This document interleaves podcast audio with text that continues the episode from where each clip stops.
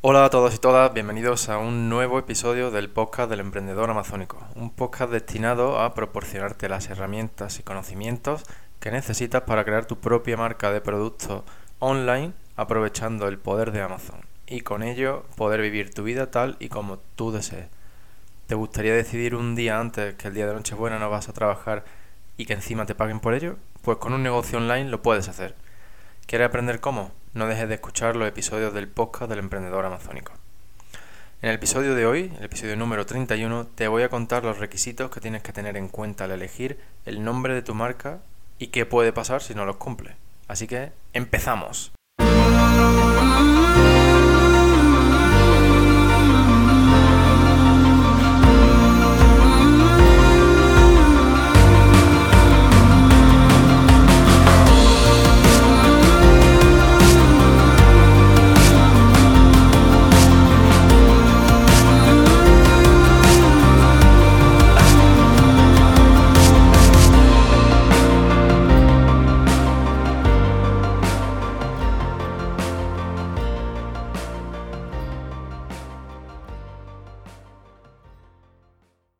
Pues bienvenido de nuevo a este episodio número 31 del podcast del emprendedor amazónico. Como te he dicho en la intro, hoy vamos a hablar em, sobre los requisitos que debe de cumplir el nombre que elijas para tu marca.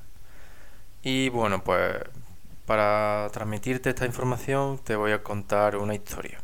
Una historia real, vamos, que me ha pasado a mí hace unos días.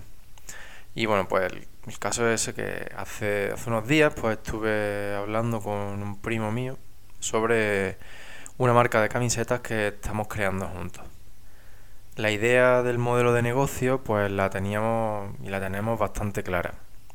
Y pues esos días estuvimos definiendo principalmente cómo vamos a llegar a la gente, es decir, de qué forma queremos obtener el tráfico para nuestra marca y pues también llegamos, llegó el momento de decidir el nombre de la marca. Al ser una marca de camiseta, queríamos que llevase la palabra T, T-E-E, e, que significa camiseta en inglés de una forma así coloquial y abreviada. Perdona. De forma que el nombre de la marca pues quedase como algo así como, entre comillas, sería mi marca de tees, por ejemplo. Y la otra parte del nombre, a la que he llamado en el ejemplo de antes mi marca de, pues queríamos que fuese una palabra que definiera nuestra marca y el tipo de camisetas que vamos a hacer.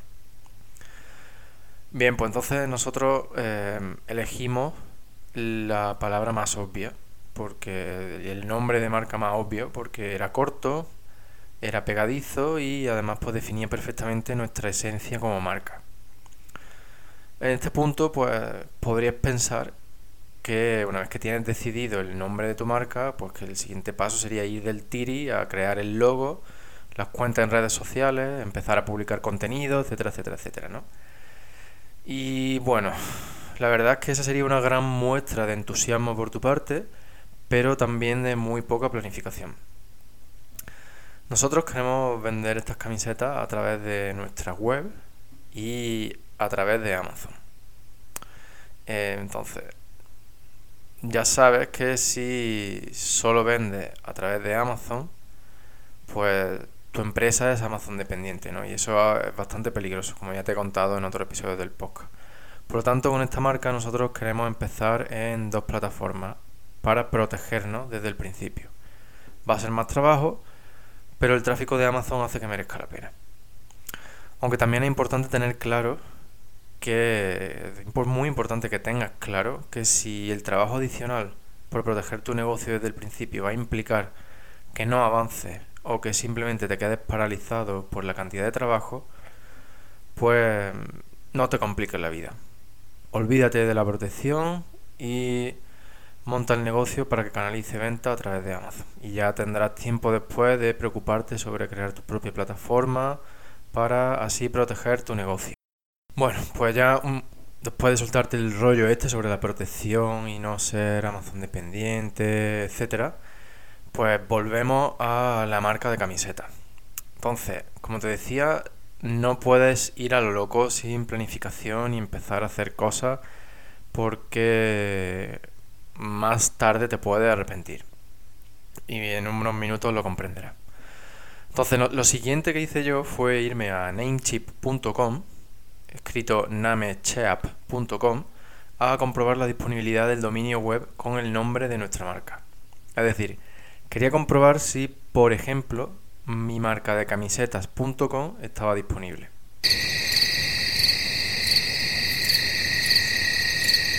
Y bien, por el sonido que acabas de escuchar, pues seguramente mm, ya te imagines que no lo estaba. Pero bueno, piensa cuál habría sido mi careto y el de mi primo si nos ponemos a crear el logo, las cuentas en redes sociales, a publicar contenido, etcétera, etcétera. Y cuando vamos a crear la web vemos que el dominio con nuestro nombre no está disponible. Es decir, habría sido mucho trabajo prácticamente en vano. Y bueno, también, pues, sinceramente, no es el fin del mundo. Es decir, puedes seguir vendiendo a través de otras plataformas que no sean tu propia página web.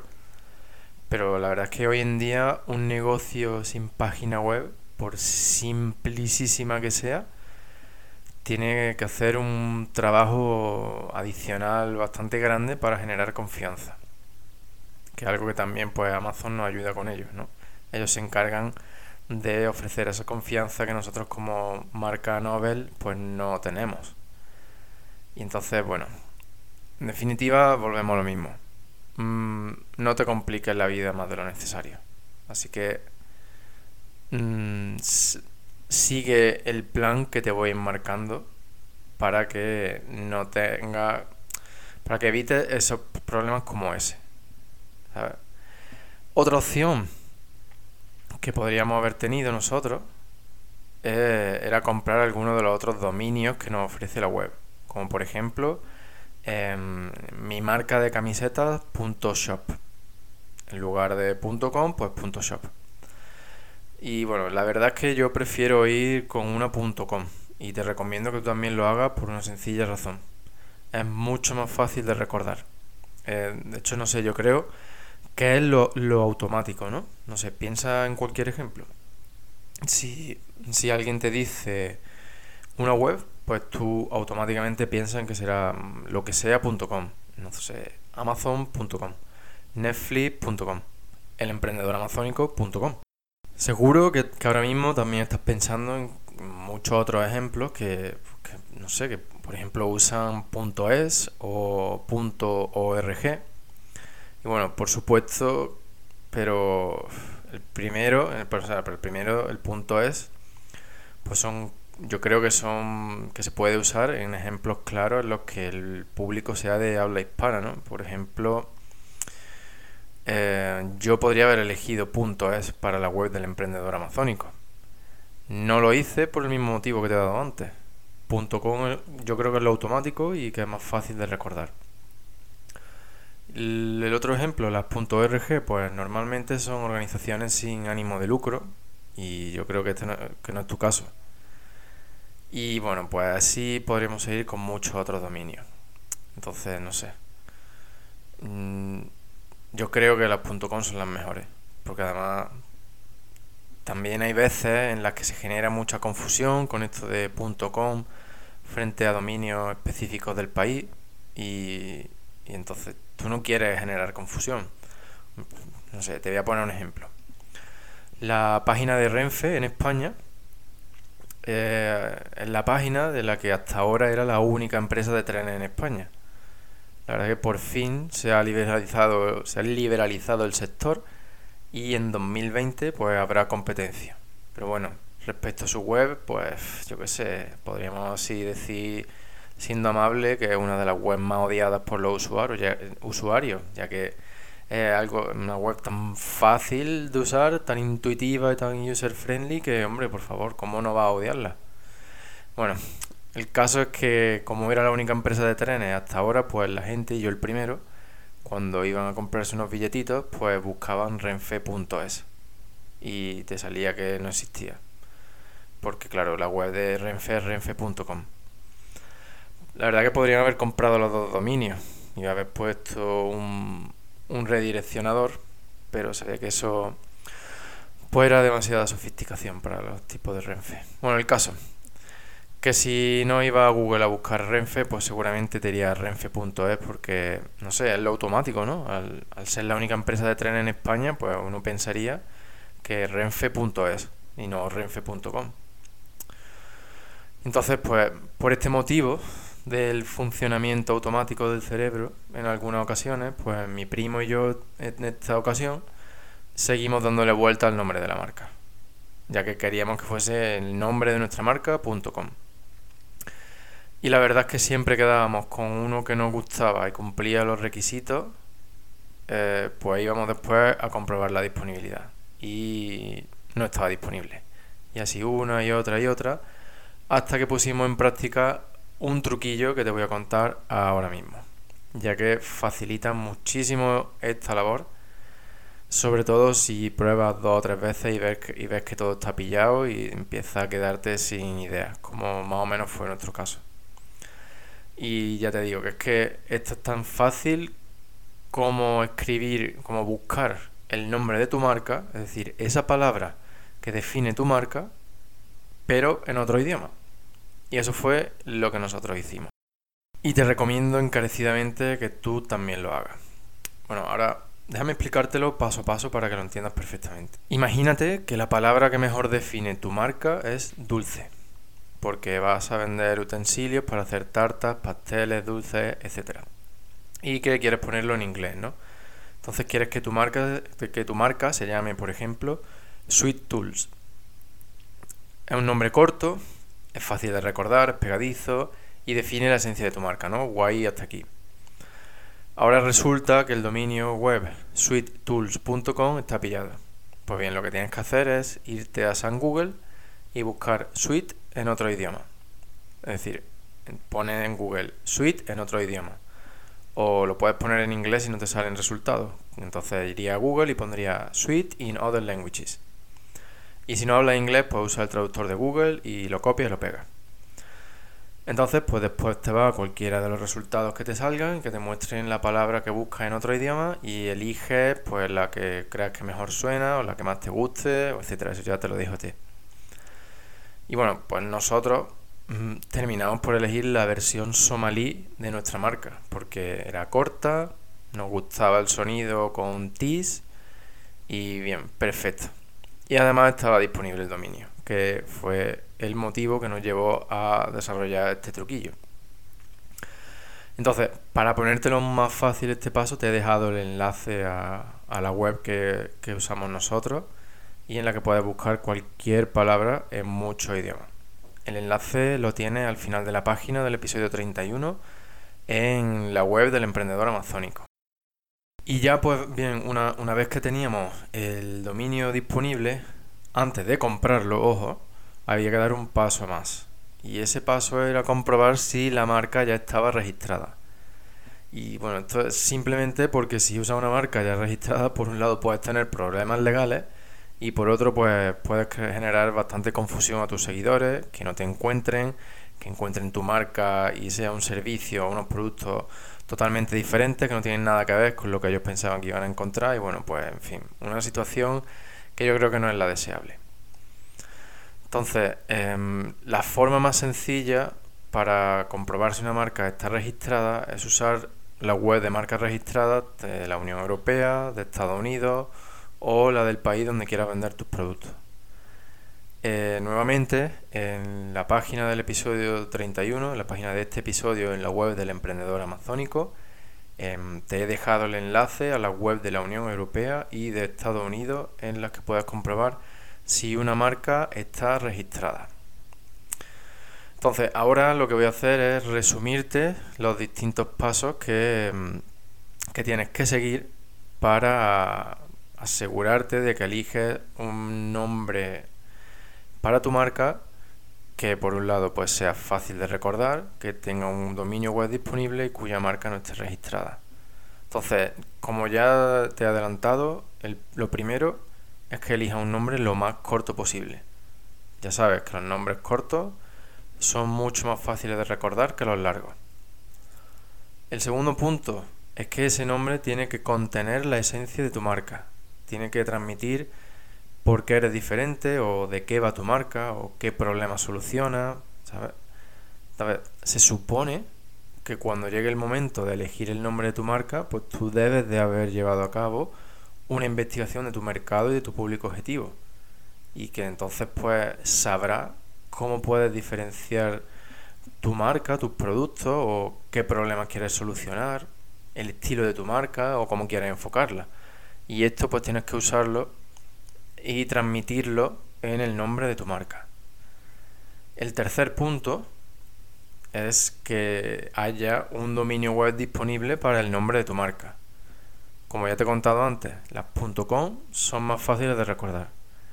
Y los dominios específicos del país, como un .es, pues funcionan bien si solo quieres centrarte en el público objetivo de un país en concreto. Te pongo otro ejemplo. Piensa en el caso de el diario elmundo.es es un periódico destinado a un público de habla hispana únicamente, por lo que punto es tiene mucho sentido en este caso. Otro aspecto importante a la hora de seleccionar el dominio es que evite el uso de los guiones. Y bueno, en general asegúrate de que el dominio web sea fácil de recordar y de escribir. Ya sabes, como siempre te digo, ponte en el lugar de tus clientes y de tus visitantes y piensa cómo se sentirían ellos eh, la primera vez que buscan tu marca online. Si es más fácil o más difícil, si está entre dos nombres, pues cuál es el más fácil o el más difícil. Y el cuarto y último punto es que compruebes que no haya una marca mm, ya registrada con el nombre que tú has elegido. No, no queremos ni problemas legales ni tener que cambiar el nombre de la marca mm, porque resulta que ya está registrada. Y créeme que te digo todo esto por experiencia. Hace, hace unos años empecé a, usar un nombre en una de mis empresas online y no compré el dominio web ni comprobé si la marca estaba registrada. Es decir, lo, lo que viene a ser una gran cagada de novato. Entonces, pues cuando llegó el momento de registrar el dominio, descubrí que no estaba disponible y que el nombre comercial estaba ya registrado. O sea, eh, el pleno.